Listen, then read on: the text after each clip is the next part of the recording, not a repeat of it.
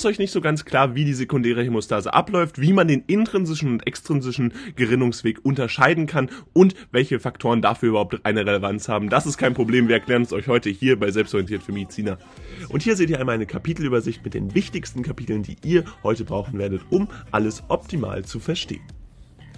Und bevor das ganze Video jetzt losgeht, wollen wir euch noch hinweisen, wir haben einen Kurs für euch verfasst, der ist jetzt für euch verfügbar und zwar über die Gerinnungskaskade, das intrinsische und extrinsische System, aber natürlich auch die primäre Hämostase sowie alles weitere, was ihr rund um dieses Thema braucht, mit Gerinnungsstörungen, verschiedenen Zusammenfassungen für das schnelle Lernen und Karteikarten zum Üben, die sicherlich hilfreich sind im Optimalfall, um dann die Klausur ideal zu bestehen. 20% bekommt ihr mit dem Code WELCOME auf alles, also checkt's jetzt aus und viel Spaß damit. Gucken wir uns jetzt die sekundäre Hämostase an. Dabei ist es aber bei der sekundären Hämostase nun so, dass wir das Ganze auch plasmatische Gerinnung nennen können und der Zweck hier ist die Bildung eines stabilen Fibrin-Gerinnsels. Wir kennen auch schon die Gegenreaktion, das ist die Fibrinolyse. Die Fibrinolyse dann wieder die Auflösung des Fibrin-Gerinnsels am Ende dieser sekundären Hämostase, wobei wir ja wissen, dass die Fibrinolyse auch mit der sekundären Hämostase, wenn auch geringer, eingeleitet wird. Dabei ist es so, dass es verschiedene Gerinnungsfaktoren gibt, die man einteilen muss und damit äh, kommen wir erstmal zu dem ersten äh, Gerinnungsfaktor äh, der Einteilung und da gibt es einmal Vitamin K abhängige Faktoren. Die werden in der Leber synthetisiert und haben damit natürlich auch eine ganz zentrale Bedeutung in der verschiedenen diagnostischen Maßnahmen, ob entsprechend Lebersynthesestörungen vorlesen, vorliegen und wirken dabei als Coenzym von Vitamin K, das wir für die Carboxylierung von Glutaminsäure benötigen und damit ist dies für die Reaktion mit Calcium und Phospholipiden aus dem Blutplättchen und dem Gewebe unerlässlich. Die verschiedenen Faktoren sind dabei von Vitamin K abhängig, nämlich Prothrombin, Faktor 2, 7, 9 und 10 sowie die Proteine C und S. Das heißt auch das äh, Protein C-S-System ist hier ein ganz zentrales, äh, ein ganz zentraler Bestandteil der sekundären Hämostase. Darüber hinaus gibt es noch den thrombinempfindlichen Faktor, verschiedene thrombinempfindliche Faktoren, Fibrinogen oder Faktor 1 und die Faktoren 5, 8, 9 und 13 sowie auch hier wieder die Aktivierung des Proteins C. Darüber hinaus haben wir hier eine ganz zentrale Bedeutung der verschiedenen Faktoren, die entsprechend das Kontaktsystem ermöglichen. Wenn das Blut eine elektrisch negative Oberfläche berührt, so stellt dieses dann die ersten Gründungsschritte dar und sind dann für die Faktoren 12, 11 und Kinogen mit hohem Molekulargewicht und Präkalikrein wichtig. Das heißt, hier haben wir dann äh, zusätzlich zu diesen Gerinnungsfaktoren also auch noch Plasmaproteine, die Phospholipide aus Blutplättchen und Gewebe sowie Calcium, das als Brücke zwischen den beiden Gruppen fungiert, notwendig wird. Dabei gibt es zwei Gerinnungswege, die in der sekundären Hämostase relevant sind und den ersten sehen wir hier schon, das ist nämlich der intrinsische Gerinnungsweg. Und dabei konstituiert der sich durch die sequenzielle Aktivierung der Faktoren 12, 11, 9, 8, 10 und 5. Diese sind alle wichtig, um entsprechend hier äh, den intrinsischen Gründungsweg auszulösen. Dabei ist es so, dass beide Wege, also auch der extrinsische Weg, den wir euch jetzt gleich vorstellen, jeweils mit dem Faktor 10 und 5 dann die Aktivierung von Prothrombin oder den Faktor 2 Inthrombin dann entsprechend ermöglichen. Grundsätzlich ist es beim extrinsischen Gerinnungsweg so, dass wir eine sequenzielle Aktivierung von Thromboplastin oder eben auch dem Gewebs, Gewebsfaktor, also Tissue Factor 3 haben, außerdem den Faktor 7, 10 und 5, der wieder dann letztendlich ja eine Konvergenz der beiden Wege, also eine Zusammenführung des intrinsischen und extrinsischen Gerinnungswegs darstellt.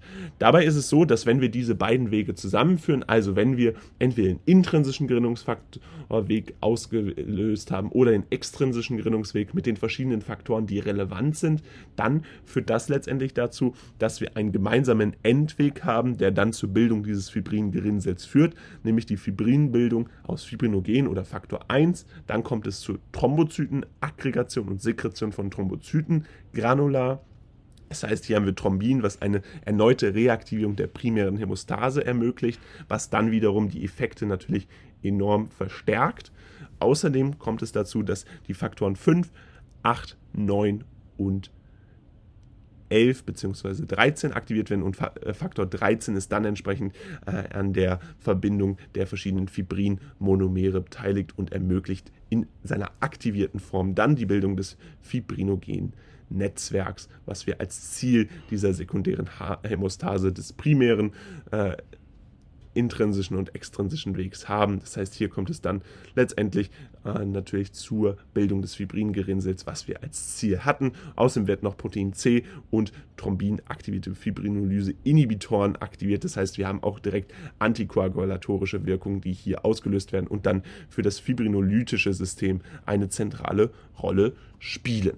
Fassen wir euch das Wichtigste nochmal zusammen und zwar gucken wir uns die sekundäre Hämostase nochmal an. Grundsätzlich ist es ja so, dass wir verschiedene Faktoren haben, die für die sekundäre Hämostase wichtig sind. Die Vitamin K-abhängigen Faktoren, Prothrombin oder Faktor 2, 7, 9, 10 und eben Protein C und S, was entsprechend auch eine Bedeutung bei der Lebersynthesestörung hat. Außerdem gibt es thrombinempfindliche Faktoren wie Fibrinogen oder den Faktor 1, 5, 9, äh, 8 und 10 11 sowie entsprechend 13. 13 ist entsprechend auch ganz wichtig, um dann entsprechend dieses Fibrin-Netzwerk auszubilden. Der intrinsische Gerinnungsweg basiert dabei auf den Faktoren 12, 11, 9, 8, 10 und 5 und 10 und 5 sind eben auch für den extrinsischen Gerinnungsweg wichtig, denn nachdem der Gewebsfaktor 3 und 7 dann entsprechend einen kompletten Komplex gebildet haben, kommt es dann zur Auslösung äh, der gemeinsamen Endstrecke, die dann schlussendlich zum Faktor 13a führt und dieser Faktor 13a eben eine ganz zentrale Rolle in der Bildung des Fibrin-Netzwerks, was wir hier als Ziel der sekundären Hämostase haben. Das Video, was ihr euch jetzt hier angeguckt habt, ist jetzt leider vorbei. Allerdings haben wir noch ein weiteres Video, was euch sicherlich auch interessiert, denn es geht genau um dasselbe Thema und verstärkt da nochmal euer Wissen. Also bleibt jetzt dran und los geht's.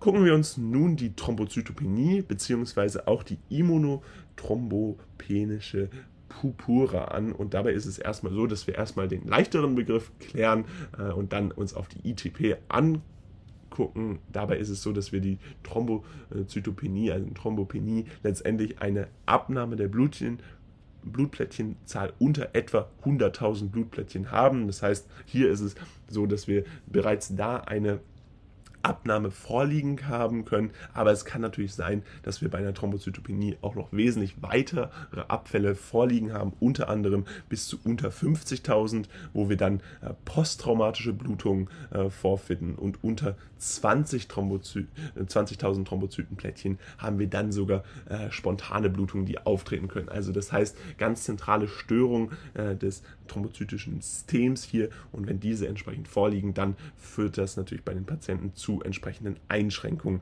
äh, und äh, verschiedenen Verletzungsgefährdungen, die besonders hoch sind. Dann gibt es eben auch noch die ITP, die äh, entsprechend einen immunologischen Ursprung hat und äh, sich auch hier um eine Thrombozytopenie natürlich handelt. Äh, die Purpura ist letztendlich unterteilbar in akute und chronische Versionen. Das heißt, hier ist einmal die akute ITP. Es handelt sich dabei meist um eine Kinderkrankheit, die bei beiden Geschlechtern auftritt und nach viralen Prozessen in den oberen Atemwegen auftritt. Wir haben hier eine akute Infektion, die entsprechend vorliegt. Die meisten Fälle haben dann eine spontane Genesung. Es gibt wenig Rezidive und Mortalität. Das heißt, diese Krankheit verläuft selten schlimm. Es ist aber normalerweise eben auch mit einer Eosinophilie Und Blutlymphozytose verbunden. Das heißt, hier ist es meistens nicht nötig, eine Behandlung durchzuführen, aber entsprechend gibt es hier äh, eine akute Krankheit, die erstmal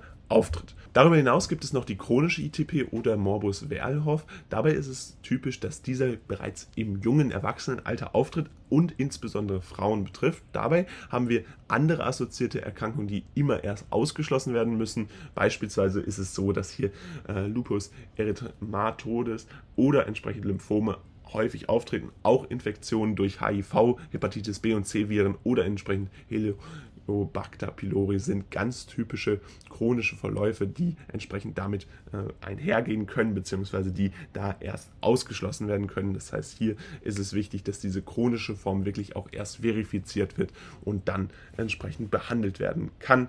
Das heißt, hier ist die ITP äh, beziehungsweise der Morbus Werlhoff entsprechend auch betroffen, dabei aber eben eher Frauen.